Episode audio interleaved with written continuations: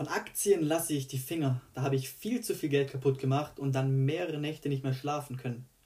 Ich glaube, viele Menschen haben ein falsches Bild von Aktien und wissen vor allem nicht, wie man diese zu seinem Vorteil einsetzt. Deshalb räumen wir heute mal mit den Klischees über Aktien auf. Herzlich willkommen bei The Power of Finance. Die heutige Folge heißt, was bedeutet Risiko wirklich? Wenn man genauer darüber nachdenkt, dann ist das Wort gar nicht so einfach zu definieren. Trotzdem benutzen wir es, besonders im Kontext mit Finanzen, sehr häufig. Ich habe mal eine ausführliche und sogar mehrere Antworten dabei. Risiko hat für unterschiedliche Menschen verschiedene Bedeutungen. Gefahr, Unsicherheit, Chance, Nervenkitzel. Es ist uns bewusst, dass wir uns je nach Risikograd unterschiedlich wohlfühlen. Und es ist auch bekannt, dass unsere Freunde dies anders empfinden können als wir. Manche Menschen neigen dazu, Risiken abzulehnen, andere zu akzeptieren. Risikotoleranz lässt sich also am besten als der Umfang beschreiben, zu dem sich eine Person für das Risiko eines weniger guten Ergebnisses entscheidet, um eventuell ein günstigeres Ergebnis zu erzielen. Die persönliche Risikobereitschaft ist ein Spektrum, in dem du angstfrei und neutral Entscheidungen treffen kannst. Und das ganze Thema finanzielles Risiko ist schwierig.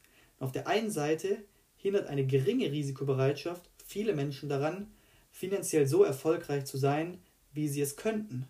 Auf der anderen Seite entstehen manche der unangenehmsten finanziellen Überraschungen des Lebens dadurch, dass die Menschen einem Maß an Risiko ausgesetzt waren, das sich außerhalb ihres Sicherheitsbereiches befand. Während wir uns gewöhnlich eher darum sorgen, welche Gefahren bestehen, wenn ein zu hohes Risiko eingegangen wird, ist es durchaus auch möglich, dass Menschen zu wenig Risiko eingehen und dadurch Chancen verpassen. Studien bestätigen, dass Menschen ihre eigene Risikobereitschaft im Allgemeinen nicht genau abschätzen können, ist ja auch gar nicht so einfach. Es gibt insgesamt eine leichte Tendenz zur Unterschätzung. Und eine mögliche Erklärung dafür ist, dass die Mehrheit der Bevölkerung Risiken eher meidet, als diese sucht. Mit der Wahl zwischen einem sicheren Gewinn und einem unsicheren, aber wahrscheinlich höheren Gewinn konfrontiert, will eine beträchtliche Mehrheit den sicheren Gewinn. Warum sollte man sich aber darüber überhaupt Gedanken machen? Risiko ist wie eine Waage, die eingestellt werden muss. Zwar hat die Weltwirtschaft im Schnitt 7 bis 8 Prozent Rendite gemacht, und nun könnte man denken, alles dort reinzubuttern, dann vergisst man aber, dass es Zeiten gab, wo es um bis zu 50 Prozent nach unten ging, und damit kommen viele nicht zurecht. Wie finde ich das aber nun heraus, was zu mir passt? Ich habe da mal einen Vergleich für alle Sportwagenfans. Bretterst du mit 250 über die Autobahn kannst du vielleicht 100% Aktien machen, reichen die 180 oder fährst du die empfohlenen 130? Und gilt das gleiche auch für deine Geldanlage? Und falls du sie falsch einschätzt, verkaufst du vielleicht in der Krise aus Panik. Und da es so verdammt schwierig ist, so subjektiv seine Risikobereitschaft selbst einzuschätzen, arbeite ich mittlerweile mit einer professionellen Firma zusammen, die sich genau darauf spezialisiert hat. Ich habe aber auch noch eine zweite Definition dabei und wie man sein Risiko relativ leicht reduzieren kann. Denn Risiko ist eigentlich nur ein anderes Wort für Volatilität. Übersetzt heißt Volatilität so etwas wie Schwankungsbreite, also die Differenz zwischen einem sehr hohen Aktienkurs und einem sehr niedrigen Aktienkurs. Wenn man zur Bank geht und nach einer Anlageberatung fragt, dann ist eine der ersten Fragen, die man gestellt bekommt, in welcher Risikoklasse soll sich das Investment befinden. Da ist die natürlichste Reaktion, wie zur Hölle soll ich das wissen? Ein paar Worte zur Erklärung. Zur Vereinfachung verwenden die meisten Banken die Risikoklassen 1 bis 7. Und Risiko 1 bedeutet dabei sehr sicher und Risikoklasse 7 bedeutet sehr risikoreich. Viele Menschen verbinden Risiko fälschlicherweise nur damit, Geld zu verlieren. Das Risiko eines Investments sagt aber überhaupt nichts darüber aus, ob man Geld verlieren wird oder Geld gewinnen wird. Aktien sind im Allgemeinen ein riskanteres Investment. Das liegt vor allem daran, dass der Preis einer Aktie sehr stark vom Angebot und der Nachfrage an der Börse abhängt. Nehmen wir mal an, es stehen 1000 Apple-Aktien zum Verkauf an der Börse. Wenn sehr viele Menschen Apple-Aktien kaufen wollen, weil sie glauben, dass es eine gute Anlage ist, dann werden die Verkäufer den Preis höher ansetzen, als wenn sehr wenige Leute Aktien kaufen wollen. Ist also eine hohe Nachfrage nach etwas vorhanden, dann steigt der Preis. An der Börse steigen die Nachfrage und damit der Preis, wenn zum Beispiel gute Nachrichten über den Gewinn des Unternehmens verbreitet werden.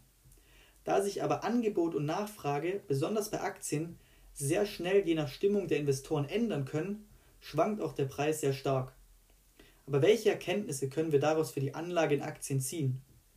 Je höher das Risiko eines Investments ist, desto länger braucht es bei einem Preiseinbruch im Durchschnitt, bis das Investment wieder auf demselben Preisniveau ist wie vorher. In letzter Konsequenz bedeutet das, höheres Risiko bedeutet gleich längerfristige Investitionen. Kurzfristige Aktieninvestments nennen sich übrigens Trading. Es gibt sogar Spezialisten, die sich auf sehr kurzfristiges Aktientrading spezialisieren, sogenannte Daytrader.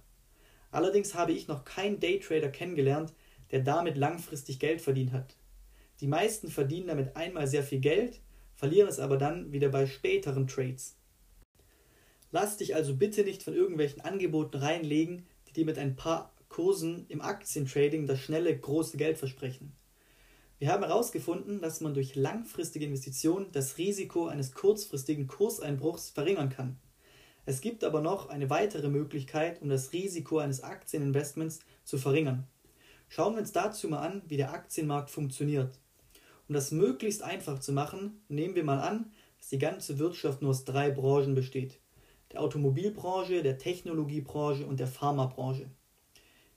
In der Automobilbranche nehmen wir mal an, es gibt Volkswagen, Audi, Mercedes, BMW und Tesla. In der Technologiebranche nehmen wir mal Microsoft, Apple, Samsung und Alphabet an. Und in der Sportbranche gibt es Nike, Adidas, Puma und Under Armour. Nun haben wir unseren Aktienmarkt. Also schocken wir diesen doch mal. Nehmen wir an, dass ein neuer Skandal in der Automobilbranche entsteht. Die Schlagzeile heißt, VW betrügt erneut, die Abgaswerte sind schon wieder verschönert worden. Da niemand ein Auto fahren möchte, über das solche Schlagzeilen geschrieben werden, werden die Menschen tendenziell weniger VWs kaufen. Die Aktie von VW wird sehr wahrscheinlich an Wert verlieren. Aber nur weil die Menschen jetzt weniger VWs kaufen, bedeutet das nicht, dass sie auf einmal aufhören, Auto zu fahren. In Wahrheit kaufen sie statt ein VW ein Audi, ein BMW oder ein Tesla. Dadurch, dass die Menschen nun mehr Autos von anderen Herstellern kaufen, haben diese höhere Verkaufszahlen, was sich positiv auf ihren Aktienwert auswirkt. Verliert also VW, dann gewinnen Mercedes, BMW oder Audi. Schauen wir uns doch das gleiche Szenario doch mal zwischen den unterschiedlichen Branchen an. Nehmen wir an, es gibt eine Ausrufung des Klimanotstandes auf der ganzen Welt. Wenn noch irgendjemand mit dem Auto fährt, dann wird die Welt in spätestens 20 Jahren unbewohnbar sein. Was wird passieren? Da kein Mensch mehr Auto fahren darf, werden sie sich andere Wege suchen, um von A nach B zu kommen. Zum Beispiel Laufen oder Fahrradfahren.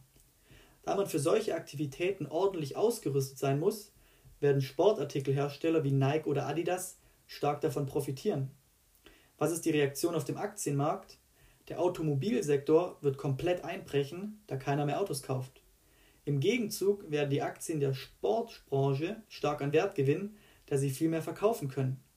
Und mit dem Geld, das übrig bleibt, werden sich viele Menschen eventuell Laptops und Handys kaufen.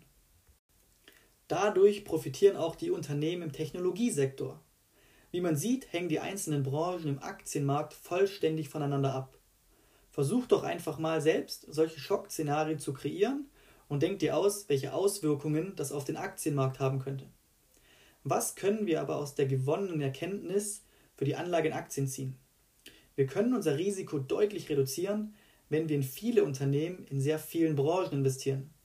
Der Verlust des einen Unternehmens kann durch den Gewinn eines anderen Unternehmens ausgeglichen werden. Der Fachbegriff hierfür heißt übrigens Diversifikation. Das gesamte Risiko sinkt mit der Anzahl der Unternehmen von unterschiedlichen Unternehmen, es lässt sich jedoch nicht bis auf Null reduzieren. Es gibt nämlich zwei Arten von Risiko. Das unsystematische Risiko betrifft nur einzelne Unternehmen, wie zum Beispiel Volkswagen im Abgasskandal. Das systematische Risiko betrifft jedes Unternehmen, zum, zum Beispiel aufgrund einer Wirtschaftskrise oder einer Naturkatastrophe. Und genau für dieses Risiko das sich nicht wegdiversifizieren lässt, werden Anleger in den meisten Fällen mit einer Rendite belohnt. Rendite ist also nichts anderes als die Kompensation für das Risiko. Merkt ihr folgendes: Rendite und Risiko hängen immer miteinander zusammen. Das ist auch der Grund, warum die Aktien von kleineren Firmen tendenziell eine höhere Rendite einbringen als die Aktien von Großunternehmen wie Apple oder Volkswagen. Lass dir also von niemandem einreden, dass du ein risikoloses Investment mit zum Beispiel 10% Rendite über zwei Jahre abschließen kannst. So etwas gibt es nicht. Eine höhere Rendite lässt sich nur durch höheres Risiko erzielen und ein höheres Risiko impliziert immer eine längere Haltedauer, um kurzfristige Kurseinbrüche aushalten zu können.